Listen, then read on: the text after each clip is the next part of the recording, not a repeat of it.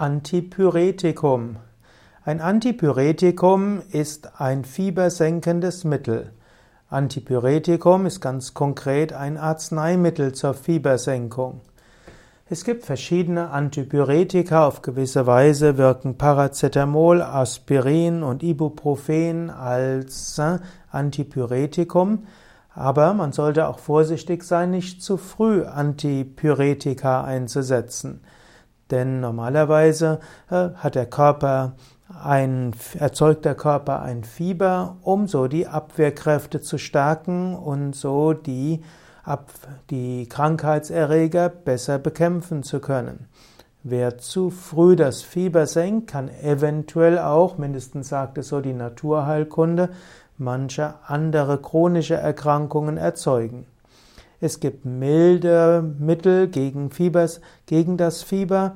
Das kann zum Beispiel ein Waden, kalter Wadenwickel sein, der entzieht Wärme und leitet auch ab. Und auch im Yoga gibt es zum Beispiel Shitali und Sitkari, die beide auch als äh, hitzereduzierend angesehen werden.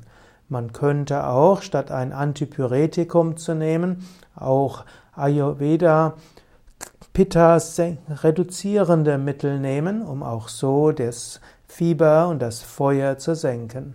Allerdings ein Fieber ab einer gewissen Höhe könnte auch gefährlich sein und wer nicht zu häufig Fieber hat, kann auch fiebersenkende Mittel, Antipyretika nehmen, um zügig wieder normal funktionsfähig zu sein.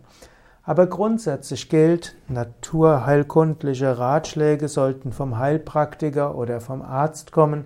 Dieses Video kann nur ein paar Anregungen und Denkanstöße geben.